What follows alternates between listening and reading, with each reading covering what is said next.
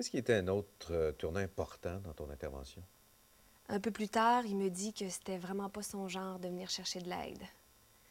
Je me souviens que dans ce temps-là, j'en mettais beaucoup pour valoriser la personne, puis la mettre en action, pour essayer de modifier euh, sa façon de penser et l'amener à changer des choses. Oui, ça s'est replacé. Puis quand le beau-père est mort, ça a recommencé. Ça a brisé quelque chose.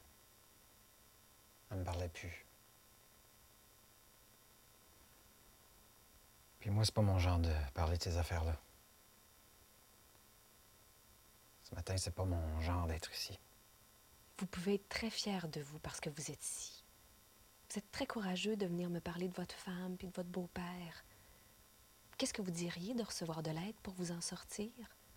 J'ai pas besoin d'aide, je sais comment faire pour m'en sortir. Oui, mais sans aide, vous voyez, ça va être très difficile pour vous. C'est correct, je vous l'ai dit, j'ai pas besoin d'aide. OK, si vous le dites, je suis sûre que vous allez vous en sortir. Qu'est-ce que vous allez faire précisément? Et qu'est-ce que ça donnait? Ça fonctionnait pas. J'allais trop vite. J'écoutais pas vraiment. Je cherchais à convaincre. Qu'est-ce que tu as fait de différent hier? Je pense que j'ai recadré sa perception en mettant l'accent sur l'inquiétude de sa mère et de sa sœur. Pour l'aider à s'investir, je suis restée collée au fait. Au fait qu'il est venu avec sa sœur, tout en lui faisant prendre conscience que les gens qui l'aiment s'inquiètent pour lui.